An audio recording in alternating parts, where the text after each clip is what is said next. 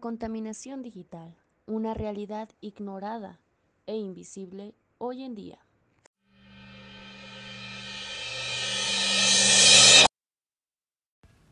Contaminación digital.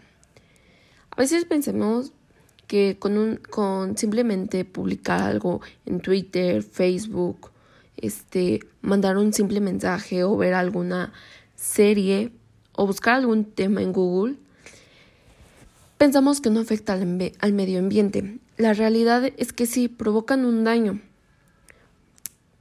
Que esto, a esto se le llama contaminación digital.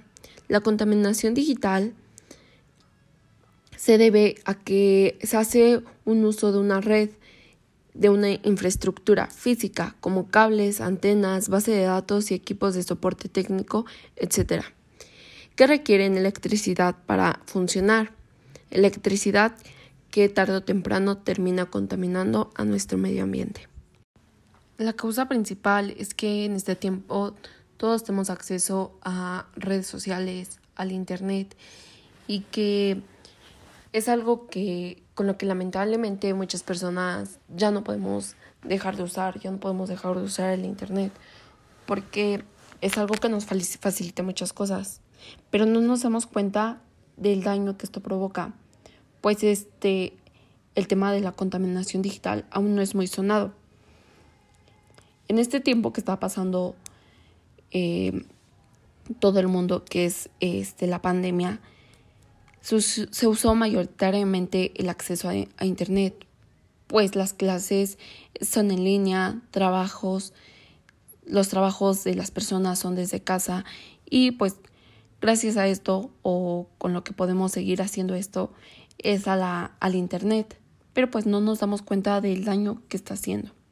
Precisamente el daño que produce es irreversible. Según algunos estudios, se estima que la polución digital genera el 2% de emisiones globales de dióxido de carbono. Pero exactamente cuánta energía consumimos cuando enviamos un email. Explicado con un ejemplo, en un año haciendo un envío diario de 20 emails, estamos emitiendo una cantidad de CO2 similar a la que genera un coche que realiza un viaje de mil kilómetros. A medida que pasa el tiempo, la tecnología digital tiene un gran impacto, y sobre todo en el medio ambiente, pero este es muy poco conocido.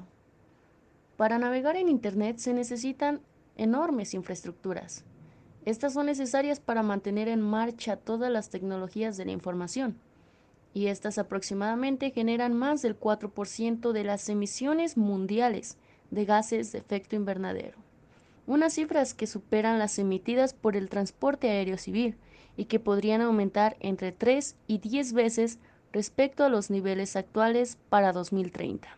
Seguro desconocías sobre este tema, ¿verdad?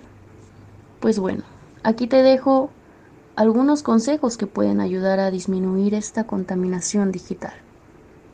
Limitar el almacenamiento online. Pensar antes de compartir. Eliminar basura digital. Y por último, extender la vida útil de nuestros aparatos digitales, ya que la fabricación de estos, eh, los servidores, las infraestructuras de red, son una de las principales causas de la contaminación digital. Y ahora te invito a compartir este tema para que juntos podamos empezar a combatir la contaminación digital, una realidad ignorada e invisible hoy en día.